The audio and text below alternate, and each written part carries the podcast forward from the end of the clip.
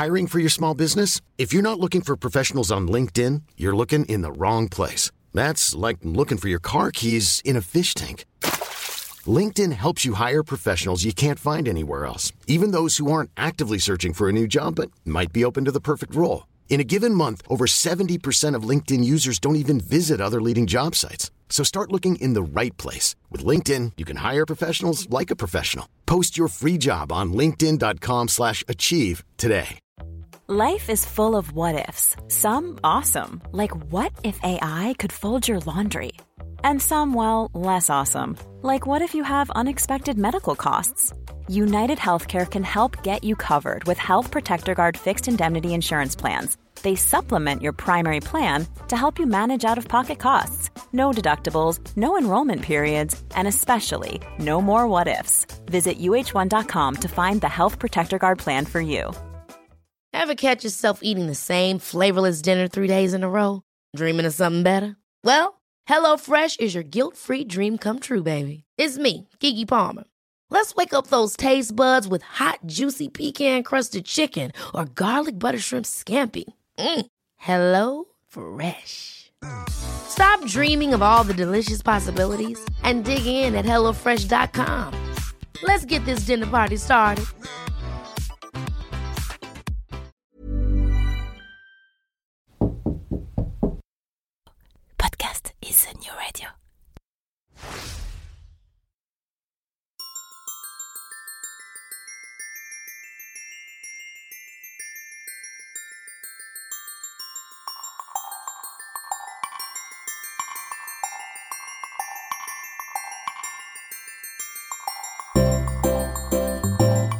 Bon matin.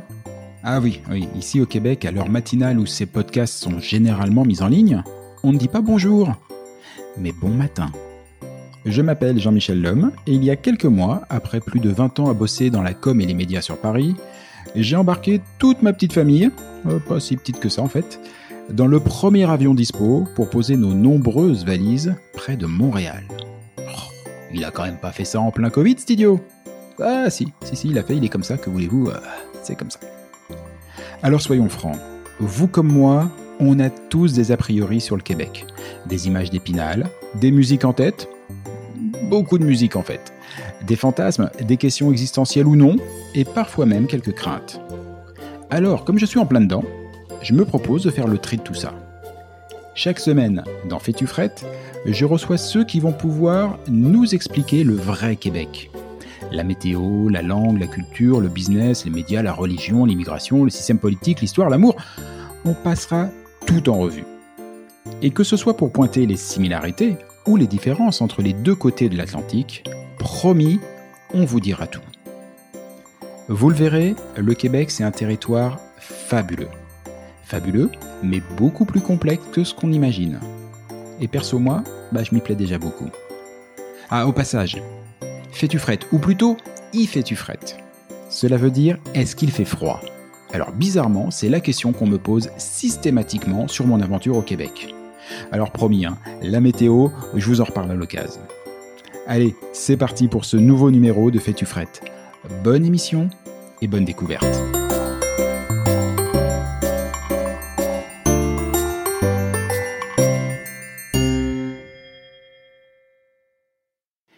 Histoire du Québec. Alors forcément, ça ne s'entend pas, mais le titre de l'émission d'aujourd'hui est bien Histoire du Québec avec un S entre parenthèses à la fin du mot histoire. Car à ma grande surprise, le moins qu'on puisse dire, c'est que comme le Saint-Laurent, l'histoire du Québec n'est pas un long fleuve tranquille. Elle aussi réserve bien des surprises. Le Québec, c'est une histoire de France, une histoire de Grande-Bretagne, et ce qu'on oublie le plus souvent, une histoire autochtone. Des cultures et des intérêts souvent divergents qui, jusqu'à une période très récente, n'ont eu de cesse de battre et rabattre les cartes d'un territoire, à qui il aura décidément fallu beaucoup de résilience et d'opiniâtreté. Je ne sais pas ce qu'il en est pour vous, mais pour moi, je ne m'attendais certainement pas à quelque chose d'aussi riche. C'est un scénario surprenant avec de multiples rebondissements. Franchement, vous y mettez un peu de moyens et un bon réal et il y a de quoi faire une super série sur Netflix. Pour en discuter aujourd'hui, j'ai la chance de recevoir un professeur en histoire. si je dis j'ai la chance, c'est bien parce que de tous les professeurs que j'ai eus au cours de ma vie, et il y en a eu quelques-uns, Les seuls qui ont toujours réussi à m'intéresser à leurs cours, toujours, systématiquement, ce sont les professeurs d'histoire. Autant vous dire que l'émission d'aujourd'hui s'annonce forcément passionnante. Bonjour Eric Bédard. Bonjour. Comment ça va? Ça va très bien, merci. Super. Alors, Eric, merci beaucoup hein, vraiment euh, d'être là aujourd'hui. Eric, docteur en histoire à l'université McGill, université ô combien prestigieuse euh, pour tous ceux qui sont euh, qui, qui, sont au Québec. diplômé d'études politiques aussi en France, me semble-t-il. Exactement, dans la vénérable institution de la rue Saint-Guillaume, dans le 7e arrondissement, oh l'Institut d'études politiques de Paris qui est en ce moment dans une tourmente, hein, comme on sait. Oui, ça, c'est le moins qu'on puisse dire, effectivement. C'est quand même très agité. Euh, on te retrouve aussi dans les médias, puisque tu euh, présentes une émission, c'est ça, sur ma chaîne, euh, la chaîne MaTV? Alors oui, pour ceux qui ont de, moins en moins nombreux, hein, parce que les jeunes, sont beaucoup sur soit les podcasts ou soit sur YouTube, mais en effet, pour ceux qui regardent encore la télé traditionnelle, donc les, les, les 40 et plus peut-être, les 40 ans et plus, alors ceux qui sont abonnés à, la, Vidéotron ont accès à une chaîne qui s'appelle MaTV, et oui, en effet, j'enregistre... devant devant public, mais pas évidemment en ces temps de pandémie, mais en général devant public à la, à la grande bibliothèque des entretiens sur, euh, sur des grands personnages, des figures marquantes de l'histoire du Québec. Et il y en a quelques-uns. D'ailleurs, ces grandes figures, il y en a quelques-unes, pardon, ces grandes figures, on les retrouve dans, dans, le livre qui, qui nous amène aujourd'hui. Alors, le, livre est, est, super et visiblement, il a été écrit pour moi. Euh, ça s'appelle L'histoire du Québec pour les nuls et euh, donc c'est la collection que, en tout cas en France, vous connaissez vraiment bien, qui est très populaire. Euh, et, quand je dis euh, ça a été écrit pour moi, euh, c'est pas simplement la blague pour jouer sur le pour les nuls, c'est qu'on sent bien que ça a été écrit. D'ailleurs, tu le dis en introduction, ça a été écrit en pensant aux Français de France. Oui, oui, comme on dit au Québec, hein, c'est une formule qui fait rire, qui fait sourire les Français. Mais en effet, comme je sais que la collection est très appréciée des Français, mon vis-à-vis français est devenu carrément millionnaire grâce à son histoire de France pour les nuls, qui a été, non mais pour vrai, ça a été un succès incroyable d'édition. Et ils ont, vu le, mm. ils ont, vu le, bon filon et l'auteur en question, un certain Jean-Joseph Julot, m'a contacté pour parce qu'il se cherchait depuis plusieurs années un auteur pour le Québec et les vieux les vieux routiers avaient refusé ou étaient fatigués ou peu importe. Alors, euh, donc, j'ai accepté et euh, ça a été euh, une très belle expérience. Et là, ben, on en est déjà à la troisième édition. Je, suggère d'ailleurs à ceux qui nous écoutent, à ceux qui nous écoutent vraiment de se procurer la dernière édition qui date de 2019 parce qu'elle est, à jour et puis elle va jusqu'à aujourd'hui. Et elle est pas chère aussi. Elle est pas très chère. Hein. Et oui, c'est vrai, j'ai vu ça. Elle, elle, est moins chère que les précédentes éditions. Euh, Je le dis parce que j'ai vérifié. Je mettrai les liens évidemment, comme d'habitude, dans les commentaires de l'émission, des liens pour vous procurer le bouquin. Bah, si vous êtes au Québec ou si vous êtes en France, parce que c'est pas les mêmes les, les, les, mhm. mêmes marchands, vous les retrouverez aussi sur le site. Effectivement, la dernière euh, la dernière version de 2019, elle est un petit peu moins chère.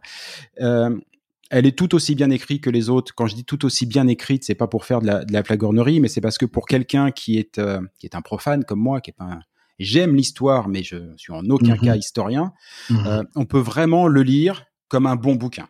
bah, merci beaucoup. C'est Merci beaucoup parce que en fait c'est un livre qu'on peut à la fois lire d'un couvert à l'autre. C'est un livre qu'on peut consulter ponctuellement quand on a des petites questions sur des périodes, des événements, des dates. Donc je l'ai un peu pensé comme ça. Bon, et eh ben ça tombe bien. Par contre, je me suis permis de faire un truc que je ne fais jamais avec les bouquins. Promis, craché, juré. Depuis depuis l'école primaire où j'avais un petit peu filouté une fois mon prof, mais je n'avais jamais commencé un livre par la fin. Et ben là, je l'ai fait. Mais c'est pas de ma faute, c'est pas de ma faute. On m'a un peu tendu la perche puisque c'est écrit euh, dès la couverture. On a rajouté dessus 10 idées reçues sur le Québec. Alors forcément, je suis allé, euh, c'est la partie finale. Je suis allé directement dessus et j'ai pas été euh, déçu. Alors euh, moi, j'aimerais bien qu'on commence par euh, quelques-unes, hein, pas toutes. Oui, ces 10 idées reçues. En fait, c'est pas tant sur le Québec que sur l'histoire du Québec, mais c'est une petite, petite nuance. Oui. Tout à fait. Et Bon, on va parler de ce, de ce cher Jacques Cartier, du coup. Oui. Alors, il, a découvert le Québec ou pas? Alors, voilà. Euh, de, ces, années-ci, dire que Jacques Cartier, ou j'allais, j'allais ajouter, on peut ajouter euh, d'autres, évidemment Christophe Colomb et, tous les, mmh. les, grands explorateurs, dire qu'ils ont découvert l'Amérique, c'est un, c'est un terme qui est de plus en plus proscrit, puisque c'est comme si, évidemment, avant eux, il s'était absolument rien passé, c'était terra incognita. Donc, euh, il, il, il n'a pas nécessairement découvert au sens où euh, personne ne savait que ce continent existait. Il est allé plutôt à la rencontre euh, d'un nouveau monde pour les Européens, mais qui était pour ses habitants un vieux monde aussi, un vieux monde habité depuis plusieurs dizaines de milliers d'années. Et, euh, et donc, il est, euh, c'est intéressant puisque Jacques Cartier, maintenant, on sait qu'il parlait euh, visiblement il parlait le portugais. Il était il avait il avait il avait navigué. Il était probablement allé au Brésil. Il y avait eu plusieurs expéditions euh, les Français de, la côte atlantique de la façade atlantique beaucoup beaucoup des bateaux de pêche. Donc euh, allait avait déjà sillonné euh, les côtes du Nouveau Monde et donc Jacques Cartier n'a pas nécessairement découvert il est allé à la rencontre donc le terme découverte est un peu proscrit et il n'était pas le seul, il n'était pas le premier, puisque on sait. ça. Et on, sait maintenant que euh, des, des, dizaines et des dizaines, et sinon des centaines de bateaux de pêche euh, basques, euh, portugais, euh, euh, français évidemment, bretons en quantité, allaient pêcher dans, dans toute la région du golfe du Saint-Laurent. Et, ce, qui, nous met un peu sur cette piste, c'est que Jacques Cartier a mis uniquement 20 jours à faire sa première traversée euh, en 1534. Donc, c'est extrêmement rapide et tout nous porte à croire qu'il était très, très bien informé euh, par d'autres marins, peut-être même par lui, peut-être même qu'il l'avait fait, mais on n'est pas au courant. Euh, donc, voilà, il y avait déjà beaucoup de circulation sur l'Atlantique à cette époque. Donc, vraiment une double, une double erreur il n'a pas découvert un, un, pays parce que ça existait déjà avant, il y avait déjà du monde. Et accessoirement, c'était pas le premier à faire la route. Exactement. Mais c'est son nom qu'on a retenu. Ben, c'est normal puisque en fait c'était c'était la première expédition, disons plus officielle. Euh, quelques années auparavant, euh, euh, François Ier va au mont Saint-Michel et il rencontre un abbé assez important et, et, et, cet abbé est proche de, des, pêcheurs malouins et on le met en contact avec Jacques Cartier. Et donc François Ier, qui a, consacré hein, l'essentiel de son travail de roi euh, à la Méditerranée, à l'Italie, euh, à, sortir de l'encerclement de Charles Quint. Alors François Ier, à partir de 1530, euh, bon, c'est comme s'il met un terme à tout ça. Et là, tout à coup, il est disponible pour aller explorer, pour que son royaume aille explorer l'Amérique, puisque c'est même à cette époque, eh ben, les Espagnols, c'est le cas de le dire, font des affaires d'or. Les, les, Espagnols découvrent mmh, bah oui. des, de, de l'or en quantité. Et, euh, et, donc, évidemment, ça suscite l'intérêt, la convoitise de, des autres pays européens, notamment l'Angleterre, mais aussi la France. La France, qui est le, le plus grand pays d'Europe à l'époque en termes de population, de démographie.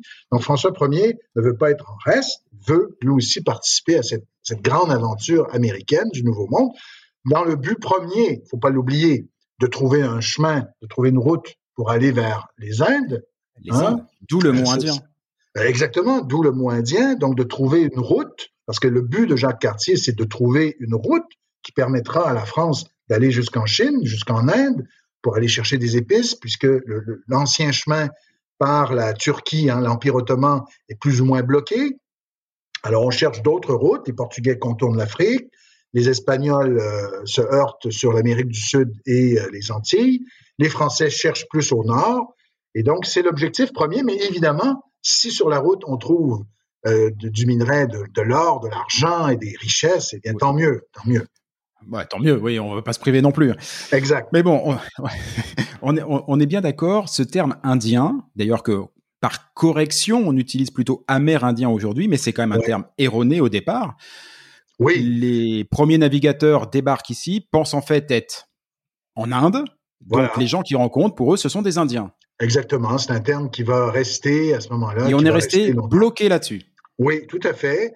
Euh, alors là, toutes sortes de mots, de termes sont utilisés. C'est, devenu très compliqué aujourd'hui, puisqu'on ne veut pas heurter les sensibilités, pour, euh, et ça se comprend. Donc, au fil des ah années, on va utiliser indien, ensuite indigène. Les contemporains de, Jacques Cartier parlaient aussi souvent de sauvage, mais euh, voire de barbare. Mais attention, attention de plaquer le 19e siècle sur le 16e ou le 17e sauvage ne voulait pas dire euh, euh, qu'il fallait tous les tuer, les exterminer, qu'ils étaient euh, des bêtes fauves qui allaient nous sauter à la gorge. Sauvage, c'était au sens d'enfant, de, de, de primitif, de primitif qu'on pouvait, comme chrétien, amener à la civilisation. C'était le but des grands missionnaires du XVIIe siècle. Je dis ça juste pour éviter des, des anachronismes, hein, parce que ah le, XIXe siècle sera le, le, siècle, disons, de, des, des, conception très racialiste de, des différents groupes humains, mais au XVIIe siècle, ces conceptions racialistes étaient beaucoup moins euh, développées. D'ailleurs, on ne fait pas beaucoup de cas de la couleur de la peau des Amérindiens, on n'en parle presque pas. Non seulement ça, Samuel de Champlain, lors euh, d'une cérémonie euh, importante de 1633, avec des Amérindiens, des Autochtones, dit euh, Nos hommes marieront vos femmes et nous ne ferons plus qu'un seul peuple. Donc, il y avait aussi cette idée chez Champlain d'un métissage. Il n'y avait pas de problème avec ça. Euh, parce qu'il y avait évidemment très peu de femmes à ce moment-là dans la colonie. Alors voilà, donc je, je, dis ça parce que bon, les termes vont évoluer, donc indien, amérindien, sauvage, barbare, indigène. Mais aujourd'hui, le, mot consacré au Québec, c'est qu'on va généralement parler des autochtones, des peuples autochtones sous-entendu. C'est le mot qu'on entend tout le temps. Les premiers habitants, exactement.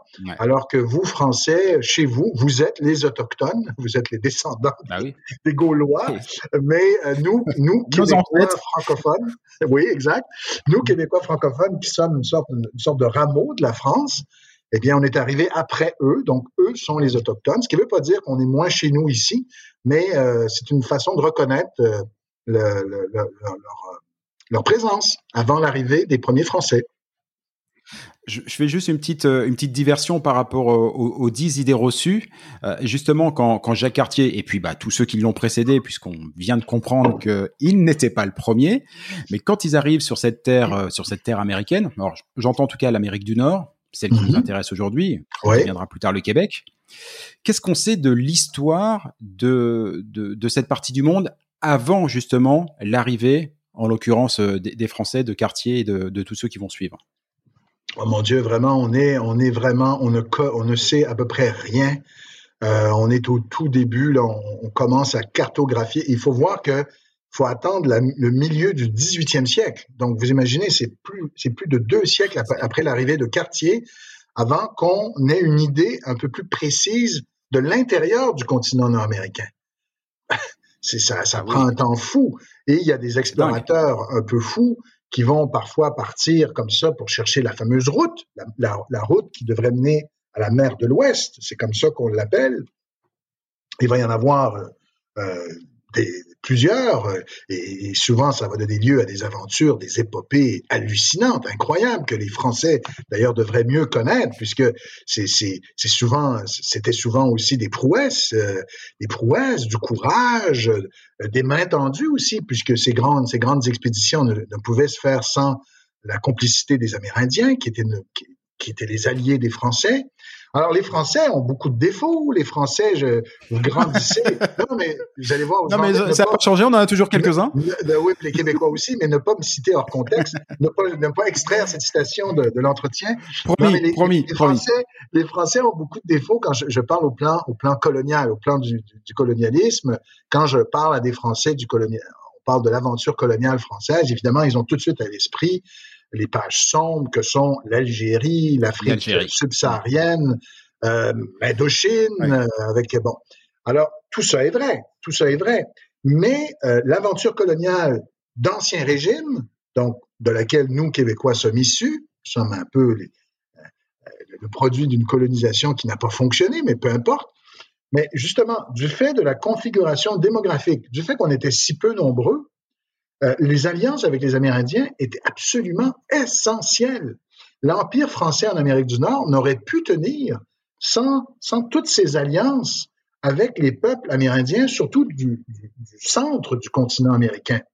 Euh, donc, si vous regardez une carte de la Nouvelle-France en 1760, vous avez l'impression que c'est absolument immense. Hein? Ça commence à, Terre-Neuve et ça se termine dans la Louisiane. Euh, et tout ça pour 60 000 habitants, 60 000 créoles, descendants de Français. Euh, donc, je dis, je dis souvent, c'est un peu comme Drummondville. Drummondville, c'est ça la, la, population de la Nouvelle-France, mais ça tient grâce aux alliances. Ça, tient grâce aux alliances. Et on peut dire que les Français ont eu beaucoup, ont été très doués pour tisser ces alliances. Évidemment, des alliances intéressées, puisque ces alliances-là étaient liées au commerce des fourrures. Donc, euh, c'était intéressé, mais quand même, euh, on a toute cette aventure de, des coureurs de bois euh, qui sont allés à la rencontre de ces peuples de l'intérieur du continent. Certains étaient canadiens, d'autres étaient français, et certains passaient quelques mois, d'autres devenaient ce qu'on appelait des Indiens blancs, euh, vivaient parmi eux, euh, ça, donc ça culturait. Alors non, ça, ça, a donné lieu à des, à des histoires hallucinantes, belles, des épopées, de véritables épopées, et je, euh, je pense que les Français tireraient, euh, enfin, auraient, auraient intérêt à avoir une autre aventure coloniale qui est peut-être moins lourde, euh, moins, moins, moins ah, tragique, moins dramatique en tout cas que celle, de, celle du continent africain et de l'Indochine. C'est ça. On, en, France, là, c'est encore euh, un, un, débat extrêmement récent. Il y a quelques jours, j'entendais que c'était revenu sur le devant de l'actualité, tant en France qu'en Algérie la question algérienne, euh, de la colonisation algérienne, du ce qu'a fait la France, en l'occurrence, c'était pour des essais nucléaires, donc c'était quelque chose de, très récent, est revenu sur le devant de l'actualité avec euh, bah, toujours un regard assez compliqué sur, sur, sur, sur le passé entre ceux qui veulent pas regarder et ceux qui veulent s'autoflageller, et c'est voilà, c'est quelque chose de très compliqué. C'est vrai que tout ce qui s'est passé, c'est pour ça que j'ai été moi très surpris quand je me suis intéressé à l'histoire du Québec. Euh, toute cette colonisation-là qui s'est fait, alors il n'y a, pas eu que des trucs fun, hein, parce que je crois que Cartier, quand il, quand il rentre en France, après être venu, il, il est pas rentré tout seul, il a mis des choses dans ses bagages et c'est pas très glorieux. Donc oui, en effet, Jacques Cartier a, euh, on pourrait dire, kidnappé littéralement quelques Amérindiens euh, pour les montrer au roi, euh, un peu comme euh, du gibier, euh, et pour aussi leur apprendre le français. Sauf que euh, je me souviens d'un étudiant, je donne un cours d'introduction sur le Québec à HSC Montréal, et il y avait justement un étudiant français qui avait lu l'histoire du Québec pour les nuls, et il me disait, eh, écoutez, j'ai commencé à lire le livre, je cherche, je cherche l'extermination des Amérindiens, je cherche le massacre. eh bien, bien justement, ce massacre n'a pas eu lieu. C'est-à-dire que l'installation définitive des Français commence au début du 17e siècle, donc, commence avec Samuel de Champlain, d'où le pont. Hein, c'est un personnage marquant là, dans l'histoire euh, et de la France et du Québec. Euh, alors, Champlain, euh, c'est vraiment, un, je dirais, un disciple d'Henri IV. C'est un homme qui est issu d'une France qui s'est tellement déchirée lors des guerres de religion de la deuxième moitié du 16e siècle que Henri IV, Samuel de Champlain, c'est des hommes de concorde, c'est des hommes de compromis, c'est des hommes qui cherchent à trouver des solutions politiques. Et donc, c'est un peu l'état d'esprit de Samuel de Champlain lorsqu'il fonde Québec en 1608. Et sans, sans cet esprit, cet état d'esprit, il n'aurait pu s'installer à Québec, qui, qui, était, euh, où il y avait déjà pas mal d'Amérindiens à l'époque qui circulaient. Donc, euh, non, il y a eu une sorte d'alliance inaugurale qui a été scellée entre les Français et les Amérindiens de la vallée du Saint-Laurent. D'un côté, les Amérindiens acceptaient euh, que les Français viennent s'établir, les Français, de leur côté, acceptaient d'aller combattre les ennemis de ces alliés, avec d'ailleurs un outil très intéressant, les armes, les armes que les Français mm-hmm. possédaient, euh, qui étaient évidemment un argument de poids. Et, euh, et, les Français ont tenu promesse, ils vont accompagner ces alliés lors de certaines guerres contre ceux qui étaient les vis-à-vis de nos alliés, donc les, les, Iroquois, qui étaient installés, basés dans le, dans le nord de l'État de New York, qui venaient qui faisait une série de raids à partir du milieu du 17e siècle. Mais donc, c'est comme si les Français s'intégraient déjà à une guerre qui avait cours avant leur arrivée. Hein. Il, y avait, il y avait déjà une guerre entre Amérindiens. C'est ça que des fois on comprend mal. Hein.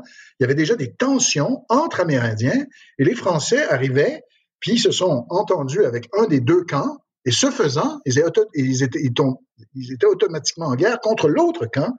Et ça, ça a traîné pendant tout le 17e siècle.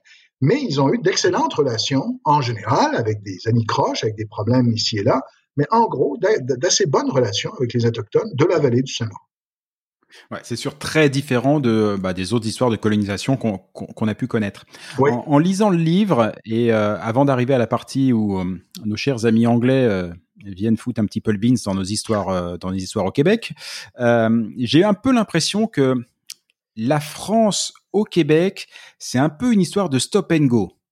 une volonté très forte d'y aller, et puis on se retire parce que finalement on a d'autres enjeux ailleurs, et puis on y revient. Je me trompe? Pas du tout. Vous avez tout à fait raison.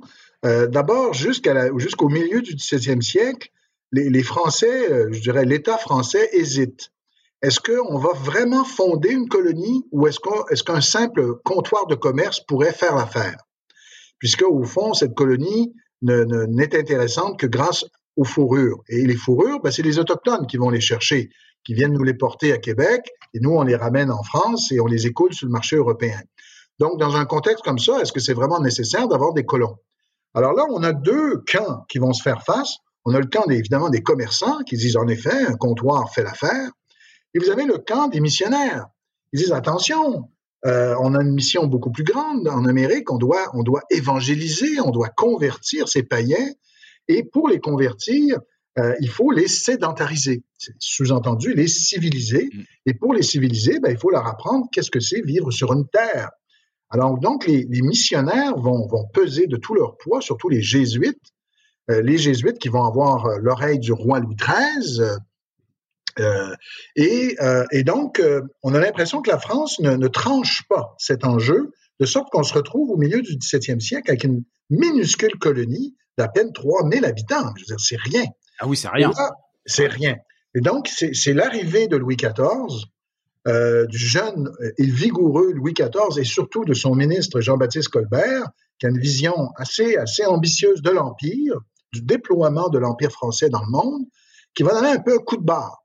Donc, sans, sans ce coup de barre, mais vous avez raison, stop and go, c'est-à-dire, ça va, l'intérêt va peut-être durer une douzaine d'années. Puis après ça, on sent que la France se désintéresse de la Nouvelle-France, mais ils ont comme semé quelques graines qui vont donner des fruits. Et euh, c'est quoi? Ben, c'est de l'envoi d'un régiment militaire parce qu'il y avait des, attaques incessantes pour calmer le jeu, pacifier la région, mais c'est aussi envoyer mmh. des filles du roi. Alors, des filles du roi. Les fameuses filles du roi. Oui, oui. Euh, Alors, est-ce que c'était toutes des prostituées? C'est est-ce que c'était toutes des prostituées? C'est l'une des idées reçues. Alors, pour le coup, j'ai pas attendu de, de, lire le livre pour euh, pour avoir cette idée reçue. J'en avais déjà entendu parler c'est vrai? Depuis le peu de temps que je suis arrivé. Oui, comme quoi, euh, ah oui, les Français, les filles du roi, vous nous avez envoyé plein de prostituées. Voilà. Alors, c'est une vieille idée qui circule déjà au XVIIe siècle et, euh, euh, et, et, en même temps, euh, c'est une vision. on a envoyé, par exemple, des prisonniers aussi. Hein, en, en, 1541, il y a eu une tentative, mais avortée. On avait envoyé des prisonniers. On en parle moins. Oui, c'est vrai, on en parle moins parce que ça n'a pas eu de suite. Ensuite, euh, il y a eu aussi des prostituées qui ont été envoyées dans les Antilles, je crois. Donc, c'est une idée qui a circulé, mais les historiens euh, ont, évidemment, les historiens, disons, euh, catholiques, religieux, attachés au, à l'épopée mystique de la Nouvelle-France, des, des, vieux missionnaires jésuites, trouvaient ça inadmissible qu'une telle idée puisse circuler. Alors, ils trouvaient toutes les pièces. Mais là, euh, donc, ils, ont montré que, par exemple, les lettres euh, de l'intendant à Colbert montraient qu'on voulait avoir des femmes vertueuses, des femmes... Euh, bon, alors ça, c'est une façon, mais en fait, la, principale preuve que ce n'était probablement, enfin, presque à coup sûr que ce n'était pas des prostituées, c'est que on a comparé leur fertilité de ces femmes. Il, en, il serait venu environ 700, 770 filles du roi, échelonnées sur 11 ans, de 1663 à 1672. Et donc, on, on, a comparé la fertilité de ces femmes à la fertilité des prostituées parisiennes, puisque la moitié de ces filles du roi venaient de Paris. Et donc, on voit très bien que euh, les filles du roi ont été extrêmement fertiles, ce qui tente à démontrer qu'elles n'étaient pas des prostituées, puisque la grande majorité des prostituées avaient souvent des problèmes, des maladies vénériennes, bien évidemment. Et donc, ça, ça, ça, ça, euh, ça, ça, ça avait un effet direct sur leur fertilité, alors que les filles du roi n'ont pas eu ce type de problème. Elles auraient donné naissance à environ 4500 bébés. Donc, ça a donné vraiment l'impulsion euh, qui était nécessaire à ce moment-là à la colonie pour se développer au plan, en tout cas, démographique. Une belle impulsion, sauf que, bah, comme je le disais tout à l'heure, nos amis anglais ont commencé à s'intéresser un petit peu de trop près à, à, ce qui se passait au Québec et ça n'a pas forcément très très bien tourné pour les Français. Oui, bah alors écoutez, c'est que on, on, se retrouve au milieu du 18e siècle. Il y a une guerre, euh, presque une guerre mondiale, qui oppose deux coalitions la coalition euh, franco-autrichienne et la coalition anglo-prussienne. Et euh, c'est une guerre qui, euh, qui, qui, qui, qui, qui court autant en Europe que dans les Antilles, que dans les Indes, que dans, sur certaines îles possessions euh, européennes dans, dans, la Méditerranée. Et donc, euh, en effet, euh, vous avez ces colons anglo-américains qui ont fondé les 13 colonies du littoral atlantique américain euh, et qui, elles, se sentent tout à coup à l'étroit puisque là, on se retrouve au milieu du, euh, du 18e siècle. Ils sont environ 1,5 million. Euh, de l'autre côté, du côté français de la Nouvelle-France, je vous l'ai dit, on, on estime dans toute la Nouvelle-France, c'est entre 60 et 90 000. Les chiffres varient. Euh, donc, c'est très, très faible. Et les Anglo-Américains font pression auprès de la métropole anglaise pour, évidemment, euh, qu'ils puissent euh, mettre la main sur tous ces territoires de l'intérieur, de l'interland nord-américain, mm-hmm. qui, qui, appartient ni plus ni moins qu'aux qu Français, à leurs alliés amérindiens. Donc, il va y avoir de grosses pressions et le gouvernement britannique de l'époque va être dirigé par un peu le, le, le, Churchill anglais de son époque, un certain William Pitt, qui est un mégalomane, qui est un personnage qui, traversait une traversée, qui, était en pleine traversée du désert, qu'on écoutait plus ou moins, un peu comme Churchill à la veille de 1940. Et là, les Anglais, qui viennent de subir quelques défaites, vont le chercher. Et lui, sa politique, c'est ce qu'on appelle la politique de la Blue Water Policy, c'est-à-dire attaquer les colonies, aller, euh, aller là euh, où l'Empire français est le plus faible, c'est-à-dire dans sa colonie nord-américaine. Et évidemment, l'avantage stratégique des Anglais, c'est leur flotte, c'est leur marine. Mm -hmm. Et ils vont donc décider de tout miser sur l'Amérique du Nord. Ils vont envoyer une flotte immense, 40 000 hommes à Québec. Et euh, il va y avoir donc une série de batailles et, et la, la, plupart vont être perdus. Enfin, à partir de 1758, au début, les Français remportent plusieurs victoires, mais ensuite, euh, le vent tourne et les Anglais vont remporter plusieurs victoires jusqu'à jusqu'à la capitulation de Montréal de septembre 1760. Et là, il faudra attendre quelques années de négociations, puisque la guerre se poursuit ailleurs, sur d'autres champs de bataille, pour que finalement, lors dans le traité de Paris de février 1763, euh, la France cède définitivement la Nouvelle-France aux Anglais, mais en contrepartie, les Français veulent rester présents sur le continent, mais seulement là où c'est payant, c'est-à-dire le sucre des Antilles, Saint-Domingue, et euh, le poisson, donc Saint-Pierre et Miquelon, qui font partie des dom-toms, comme vous dites. Euh, donc, euh, Saint-Pierre et Miquelon et Saint-Domingue, mais tout le reste, comme, comme disait Voltaire, ces arpents de neige, immenses arpents de neige, c'est pas intéressant. On laisse ça aux Anglais. Euh, certains vont dire que c'était un cadeau empoisonné qu'on faisait aux Anglais, puisque évidemment les attentes du côté des colons euh, américains sont très grandes pour, s'étendre à l'ouest. Or, les Anglais ont d'autres plans pour ces territoires euh, des Grands Lacs et de l'Ouest. Ils veulent s'entendre avec les Amérindiens, ça tourne pas exactement comme les Anglo-Américains le souhaitaient, et ça va mener peu à peu à la guerre d'indépendance des États-Unis. Autrement dit, la, la, cession ou la conquête, hein, au Québec, dans notre historiographie, on parle de la conquête anglaise. Dans d'autres pays, ils vont parler de la Friend Indian War, ils vont parler de la cession. Mais euh, la, la, conquête, donc ce, cet événement qui, qui, qui, nous concerne au premier chef, nous, descendants de, de, de ces colons français, euh, va, va avoir une incidence géopolitique majeure. C'est que cette défaite de la France en Amérique du Nord va un peu sceller le destin de la civilisation française, puisque jusque-là, la civilisation française était, était vraiment dominante. En tout cas, avec le grand siècle de Louis XIV, avec même au, XVIIIe siècle, l'encyclopédie, les Lumières, c'est français. Mais là, avec cette défaite, euh, là, il y, y, a, un déséquilibre qui va, qui va, qui va, qui va commencer à s'opérer, qui va s'opérer au profit des Anglais et des Anglo-Saxons en général. Et au 19e siècle, ben, la France sera plus autant dans le coup, même s'il y a eu l'épisode napoléonien. Mais la France, donc c'est le début un peu du déclin finalement de la civilisation française dans le monde, même si elle va rester importante, rayonnante. Mais au, au plan géopolitique, la bataille de Québec, la capitulation de Montréal, ça marque quand même un tournant important. Hiring for your small business? If you're not looking for professionals on LinkedIn, you're looking in the wrong place. That's like looking for your car keys in a fish tank. LinkedIn helps you hire professionals you can't find anywhere else, even those who aren't actively searching for a new job but might be open to the perfect role. In a given month, over 70% of LinkedIn users don't even visit other leading job sites. So start looking in the right place. With LinkedIn, you can hire professionals like a professional. Post your free job on linkedin.com slash achieve today. Hey, it's Ryan Reynolds, and I'm here with Keith, co-star of my upcoming film, If, only in theaters May 17th. Do you want to tell people the big news? All right, I'll do it. Sign up now and you'll get unlimited for $15 a month in six months of Paramount Plus Essential Plan on us. Mintmobile.com slash switch. Upfront payment of $45 equivalent to $15 per month. Unlimited over 40 gigabytes per month. Face lower speeds. Videos at 480p. Active Mint customers by 531.24 get six months of Paramount Plus Essential Plan. Auto renews after six months. Offer ends May 31st, 2024. Separate Paramount Plus registration required. Terms and conditions apply if rated PG.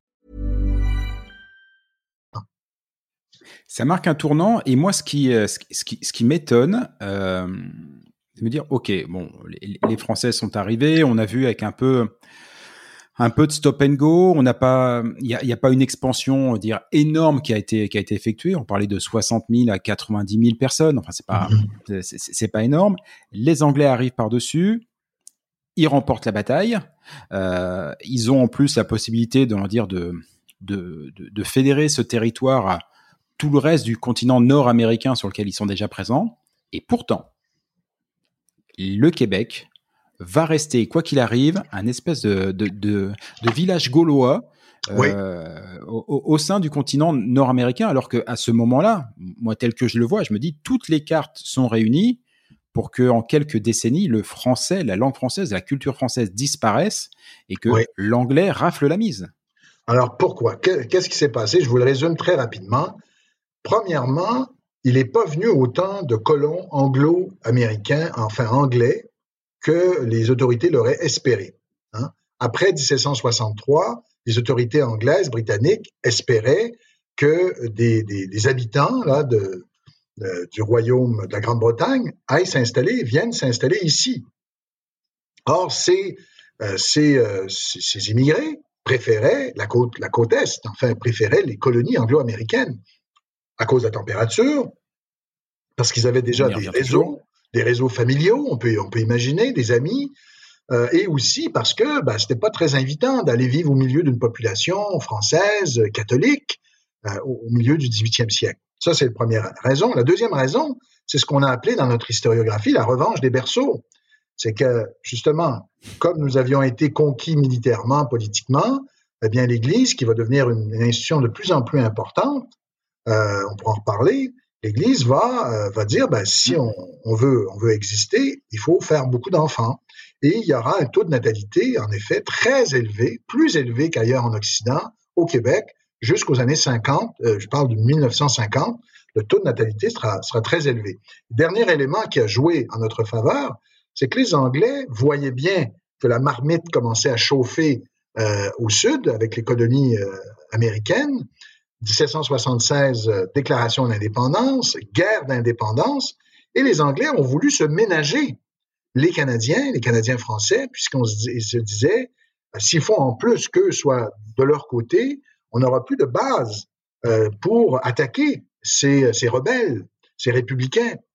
Et donc, ils ont, ils ont fait quelques concessions aux Canadiens, aux Canadiens français, dans un, traité de 1774, une constitution qui s'appelle l'Acte de Québec, où ils ont, laquelle a reconnu quand même l'Église catholique, le droit civil français, ce qui a fait plaisir aux élites et ce qui a fait en sorte que les élites se sont ralliées à la couronne anglaise plutôt que de travailler contre elle. Donc, tous ces éléments-là expliquent que finalement, euh, les Canadiens, euh, les Canadiens vont tirer un peu leur épingle du jeu, ils vont pouvoir survivre euh, dans, un empire qui leur était en effet hostile en 1763. L'objectif en 1763, c'est de transformer cette population en bons sujets britanniques de langue anglaise et de confession protestante. Or, en effet, c'est pas ce qui va se produire pour les raisons que je viens de vous mentionner. C'est ça. Il y a quand même des terminologies dans cette histoire du Québec que je trouve euh, euh, étonnantes et, vraiment très logiques. La revanche des berceaux, enfin, je, voilà, je trouve ça poétique et, et, très beau. On y viendra plus tard aussi. Il y a, il y a la révolution tranquille qui, je pense, pour un pour, pour un Français est un concept, enfin c'est ces deux mots qui vont pas du tout ensemble, c'est pas possible. Enfin nous les révolutions en général, on sort la guillotine. Surtout pour les Français, oui. Bah oui, c'est ça. Pour les Français, euh, c'est oui. Mais, mais avant d'y arriver, effectivement, un petit retour sur le rôle de l'Église parce que c'est encore très présent ici aujourd'hui. Ça fait partie des, des points encore à la fin, à la fin du livre sur les jurons. Les jurons qui sont extrêmement présents, euh, Hostie, Esti, Tabarnak et tout ça et tout. Euh, Tout ça, ça vient du poids de, de l'Église au Québec. Exactement. Alors, il y a, y a, un sociologue qui a déjà dit, euh, au fond, l'Église catholique a été l'institution dominante d'une société dominée. Alors, euh, un peu comme euh, d'ailleurs pour les Irlandais, euh, l'Église catholique a joué un rôle très important comme, comme une sorte de rempart, hein? un rempart autour duquel on, s'est agglutiné pour attendre peut-être que la, tempête passe ou pour assurer notre survie. D'ailleurs, il y avait une formule qu'utilisaient les, les, Canadiens français d'autrefois, la langue, la, la foi gardienne de la langue, la langue gardienne de la foi. C'est que jusqu'au début enfin jusqu'au milieu du 19e siècle, euh, être catholique en Amérique du Nord, c'était forcément être euh, être canadien, canadien français. La situation va changer avec l'arrivée des Irlandais catholiques, euh, surtout à partir du milieu du 19e siècle, les Irlandais qui fuyaient des, une terrible famine, des bouleversements économiques et politiques. Et donc, l'arrivée massive des Irlandais, surtout aux États-Unis, va changer un peu la donne, va changer cette perception qu'il y a un lien Hein, il y a un lien euh, très, très fort entre culture française et religion catholique. Bon. Mais pour ce qui est du Québec, en effet, euh, euh, il y, y, aura, il y aura en 1837-38 ce qui a toutes les apparences d'une espèce de soulèvement républicain au Québec. Donc, on aura des élites qui vont être inspirées par ce qu'on va appeler plus tard l'éveil des nationalités, le printemps des peuples. Donc, mm-hmm. ces peuples qui vont lutter pour euh, euh, plus de démocratie, euh, éventuellement la, la, République. Donc tous ces, ces, peuples qui vont lutter pour s'affranchir et les gens d'ici vont être influencés par tout ça, comme ils vont être influencés par les, les institutions républicaines américaines. Les États-Unis des années 1830, c'est un modèle d'avant-garde. On est loin de Donald Trump à l'époque. C'est le modèle d'avant-garde. Non, mais c'est vrai, il faut, il faut le voir. Hein, Alexis de Tocqueville va en Amérique. Pourquoi? Parce qu'il va étudier les prisons. Les prisons américaines sont vues alors comme des, des, des, institutions extrêmement d'avant-garde, puisqu'on cherche à réhabiliter les prisonniers, non pas juste à les parquer dans les bagnes. Donc, mm-hmm. vraiment, les États-Unis sont vus comme un modèle de société, et c'est le cas aussi pour les gens d'ici. Donc, il va y avoir une espèce de soulèvement, d'affrontement en vue de doter la colonie euh, d'institutions qui s'aligneraient peut-être éventuellement sur celles de la République américaine, ces soulèvements vont être écrasés euh, par les Britanniques, qui ont la plus puissante armée du monde à l'époque.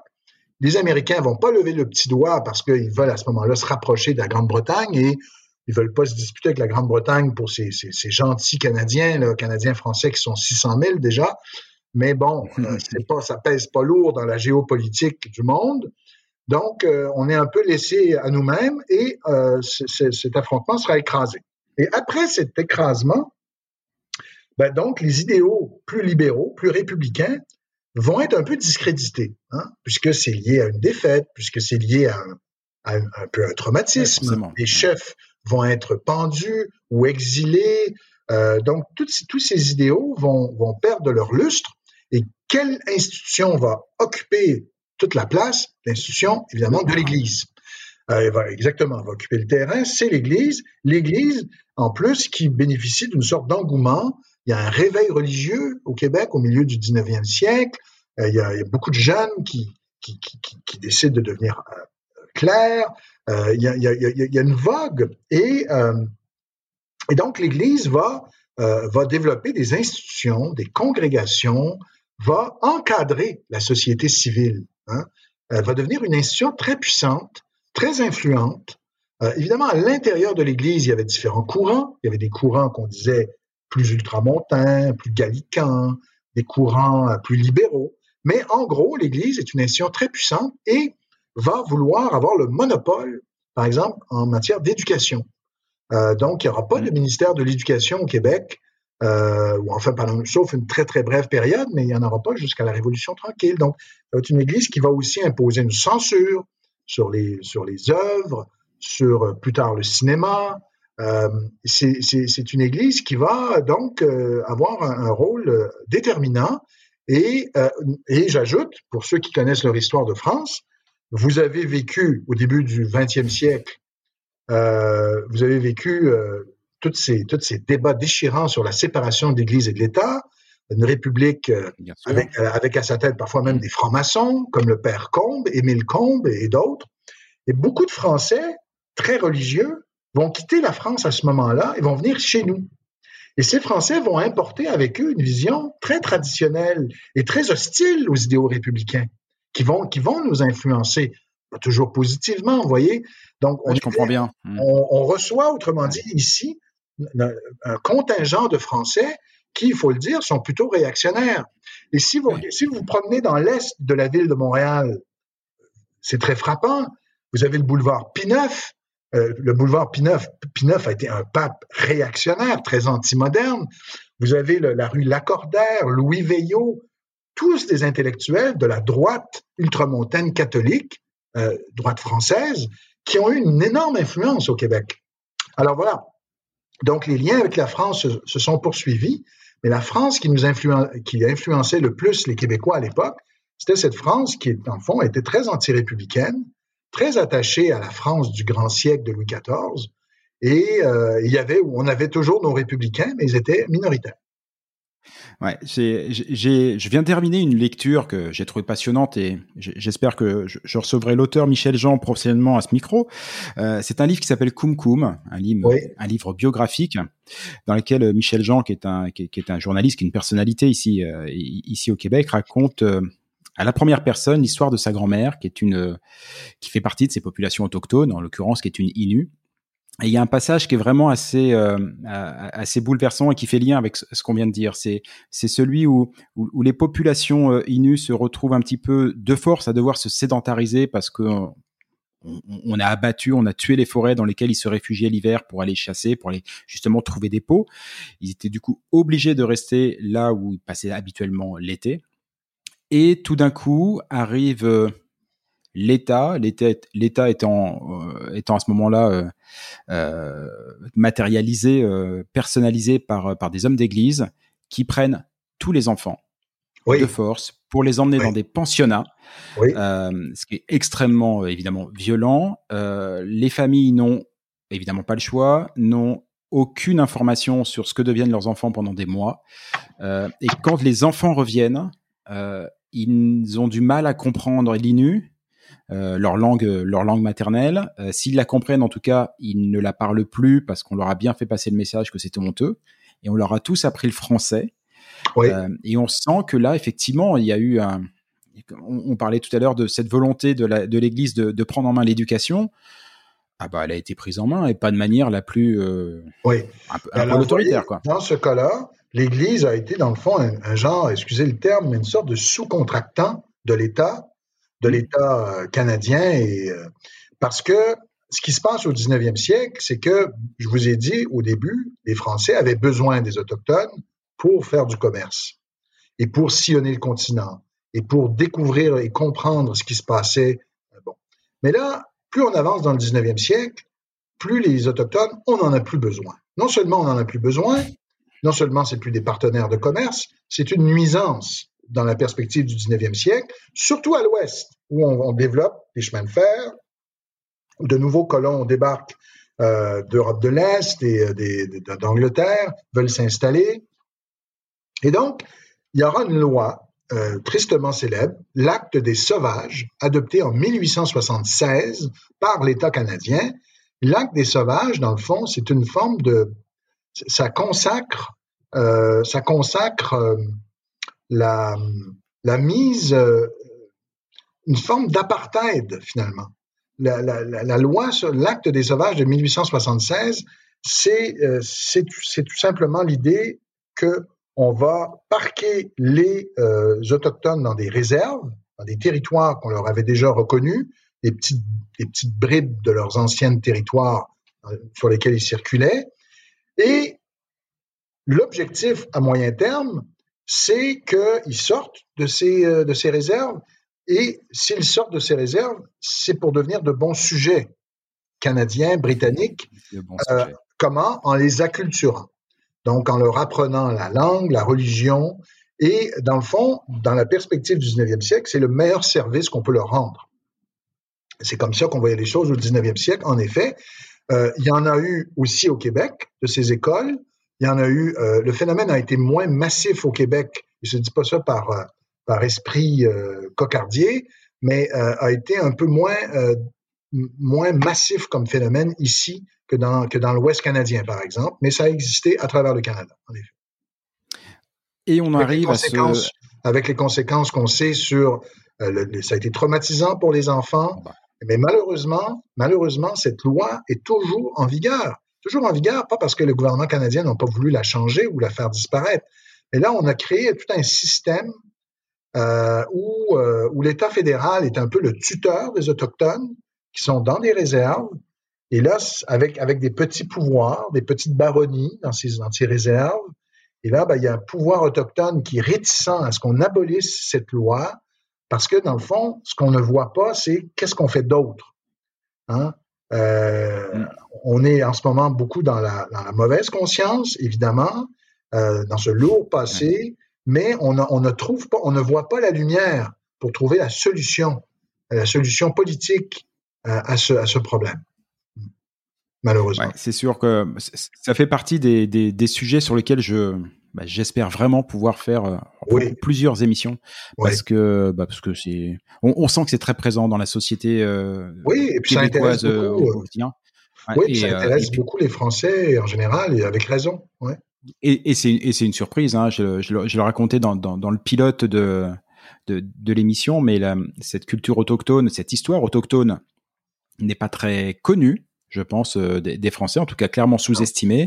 Et moi, qui, quand, quand je suis arrivé, c'est ce que c'est ce que je raconte. Euh, je, le, taxi qui m'emmène à, ma maison m'indique tout d'un coup, il dit ah regardez à droite, euh, c'est la réserve indienne, puisqu'effectivement j'habite à proximité de la, de la, réserve indienne de Montréal, qui est Kanawake.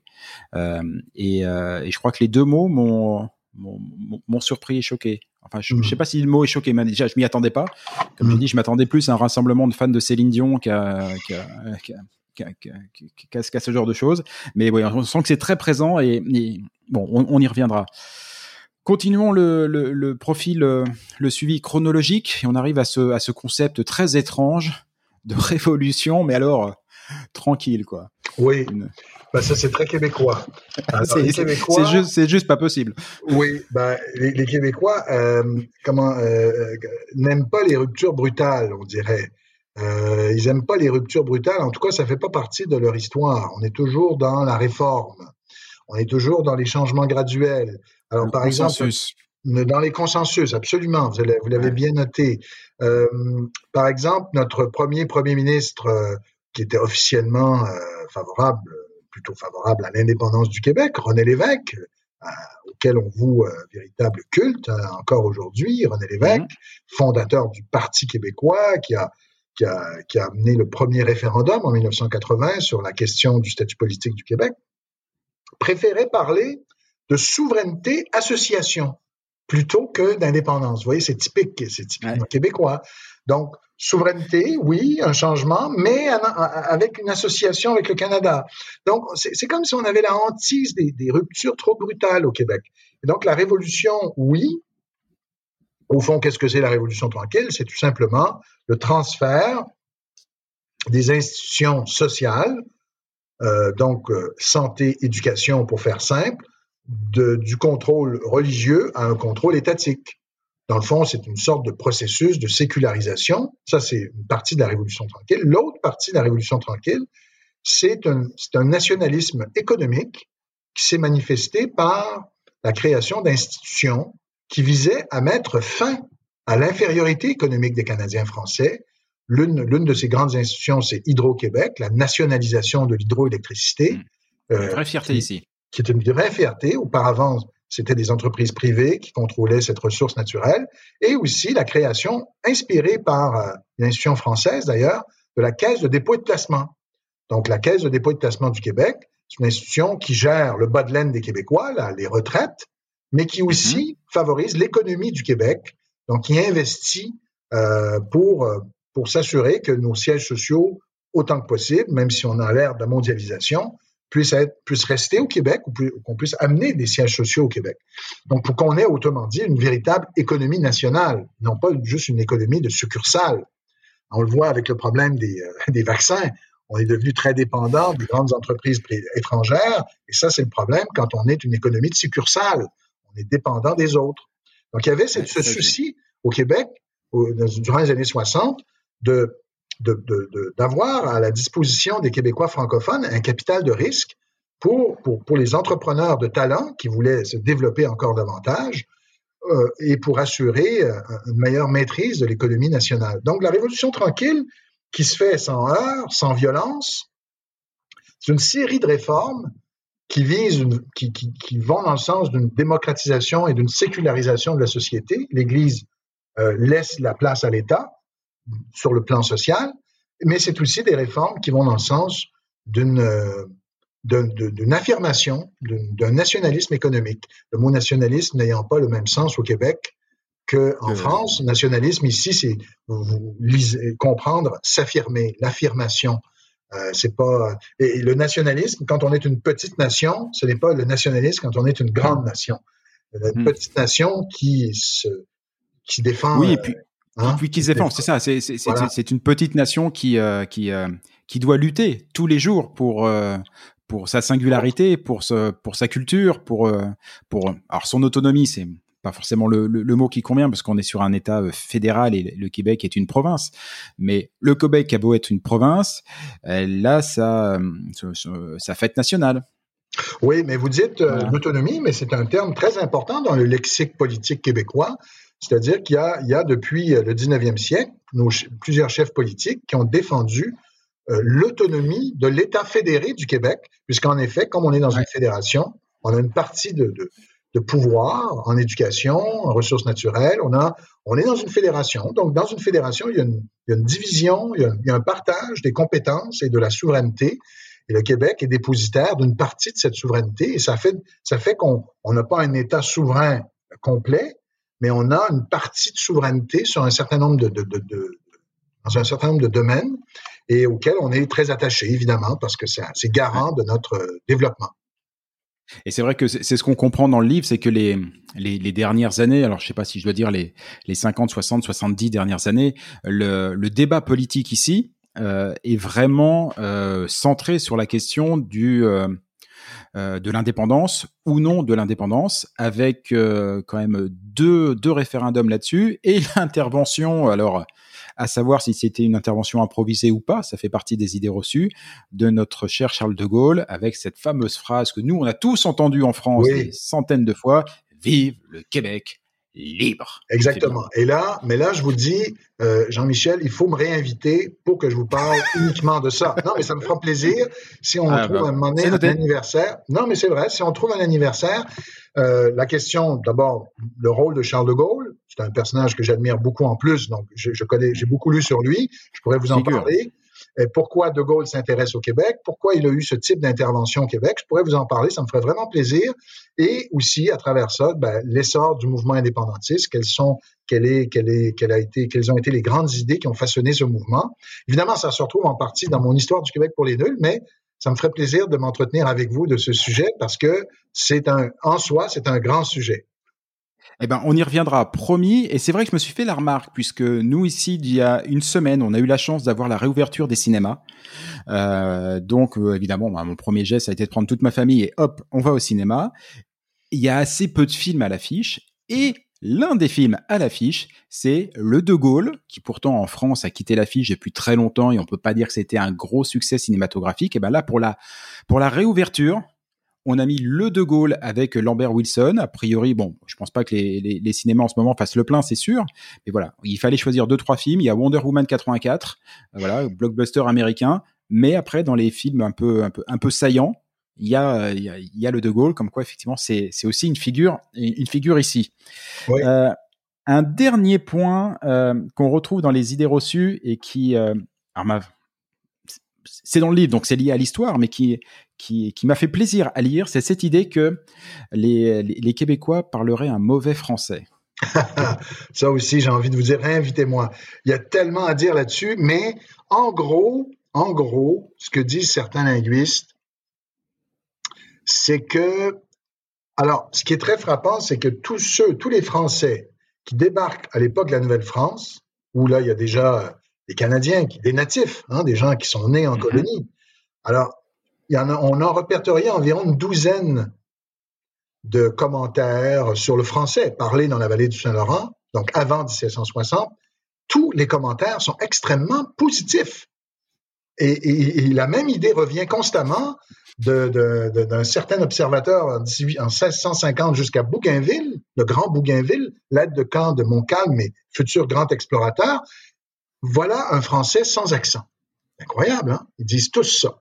Et quelques, années plus tard, quelques années plus tard, là, les, perceptions négatives, dépréciatives du français parlé dans la vallée du Saint-Laurent vont, vont devenir légion, de Tocqueville euh, jusqu'à même, euh, je pense, euh, l'entourage du général de Gaulle, qui craignait une sorte de joalisation et tout ça, et donc une vision plutôt dépréciative. Alors, que s'est-il passé entre les deux?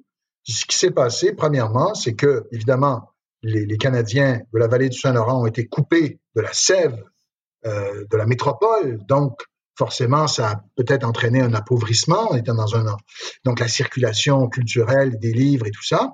Mais ce qui se serait aussi passé, c'est que les Français auraient changé leur accent. les Français auraient changé leur accent et que la Révolution française aurait été non seulement une révolution sociale et politique, mais aussi une révolution linguistique. Donc la, langue française euh, telle qu'elle est normée, telle qu'elle est valorisée aujourd'hui euh, en France, euh, serait un produit de la Révolution française, alors que le bon usage codifié au XVIIe siècle se rapprochait davantage des prononciations et du vocabulaire d'ici. Et, pourquoi ça m'a tellement, euh, ça m'a tellement intéressé, ça a tellement fait tilt euh, cette histoire, cette idée que à un moment donné, les, une certaine France entre guillemets a décidé de de transformer soit la langue et je vais y venir l'orthographe pour essayer entre guillemets de faire un clivage entre les bons Français éduqués catholiques euh, de la bonne société de la bonne bourgeoisie et les autres qui parlerait avec un mauvais accent ou qui euh, ou qui écrirait avec euh, qui écrirait avec une mauvaise orthographe, euh, on la retrouve. J'ai il y a, y a, une conférence TEDx qu'on peut trouver facilement sur internet. Je mettrai le je, mettrai le lien qui a été réalisée par Arnaud Hout et Jérôme Piron qui sont professeurs de philosophie mais avec des formations de linguistes. Et ils nous expliquent exactement ça qu'au XVIIe siècle, ça devient un enjeu politique et un choix politique, on crée l'Académie française avec une idée de fixer la norme sur le plan de l'orthographe.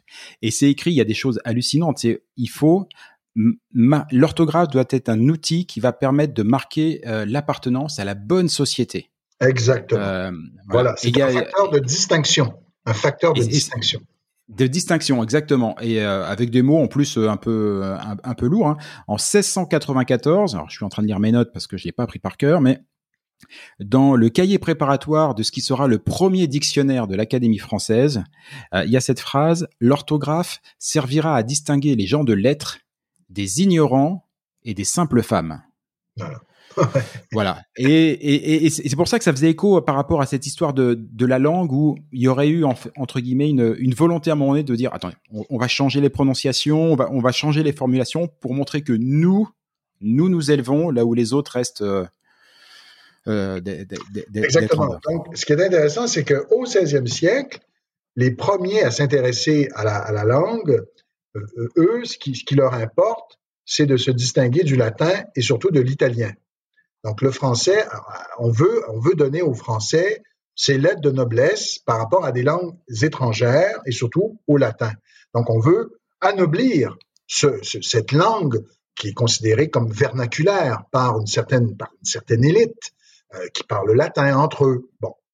Et, euh, et euh, ces premiers, en guillemets, linguistes, dans le fond, partent des usages. Et voilà, disent voilà, ce qu'est le français. Mais là, on arrive au XVIIe siècle. Le français, déjà, c'est bien installé, c'est bien établi. La France devient une puissance rayonnante, importante.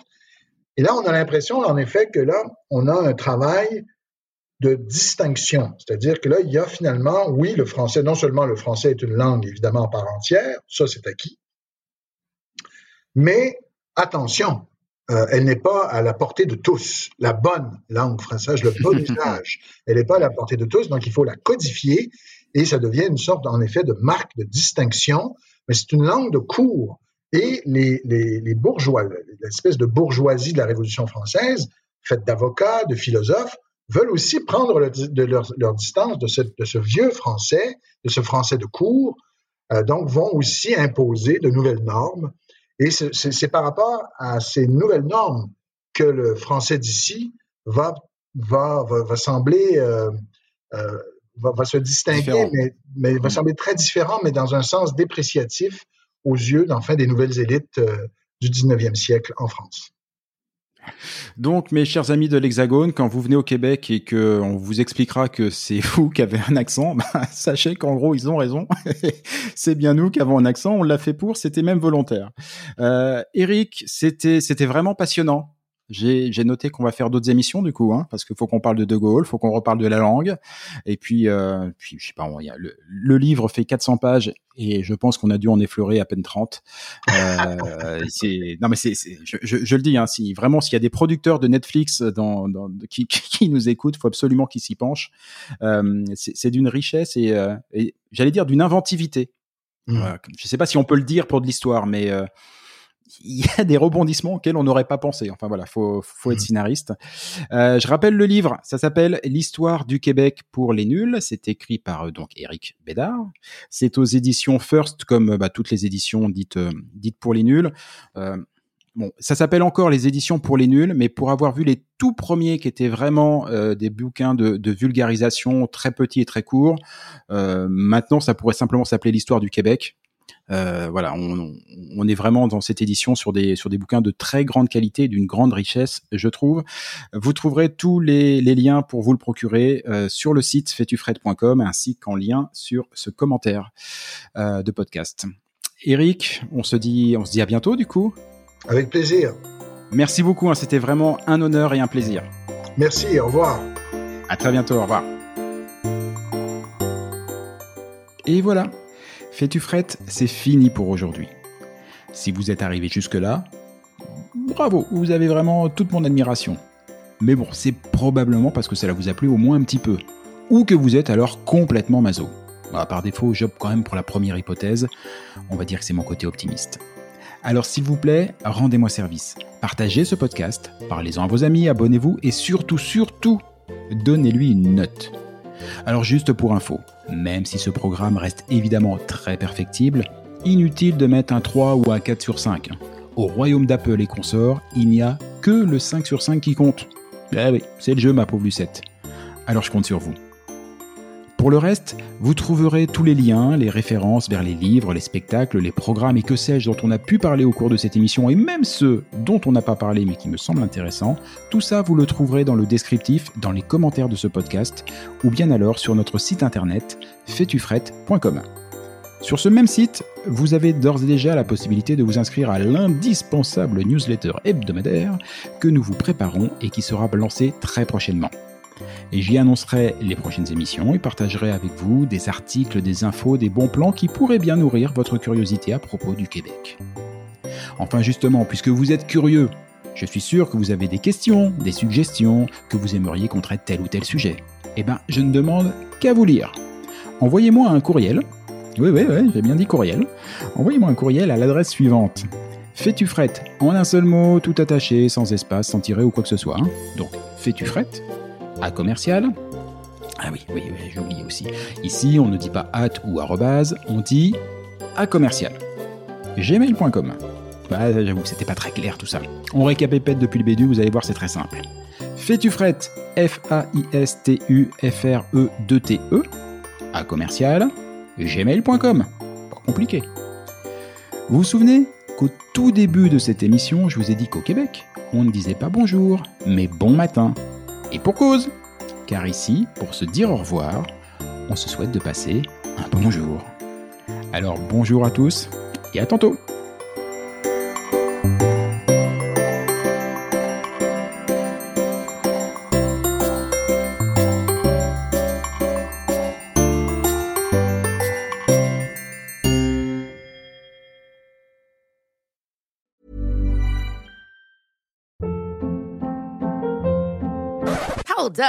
was that? Boring. No flavor. That was as bad as those leftovers you ate all week. Kiki Palmer here, and it's time to say hello to something fresh and guilt-free. Hello Fresh. Jazz up dinner with pecan-crusted chicken or garlic butter shrimp scampi. Now that's music to my mouth. Hello Fresh. Let's get this dinner party started. Discover all the delicious possibilities at hellofresh.com.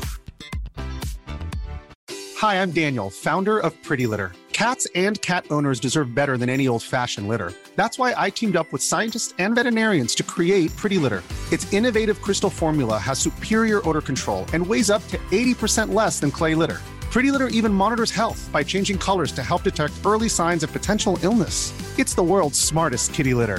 Go to prettylitter.com and use code ACAST for 20% off your first order and a free cat toy. Terms and conditions apply. See site for details.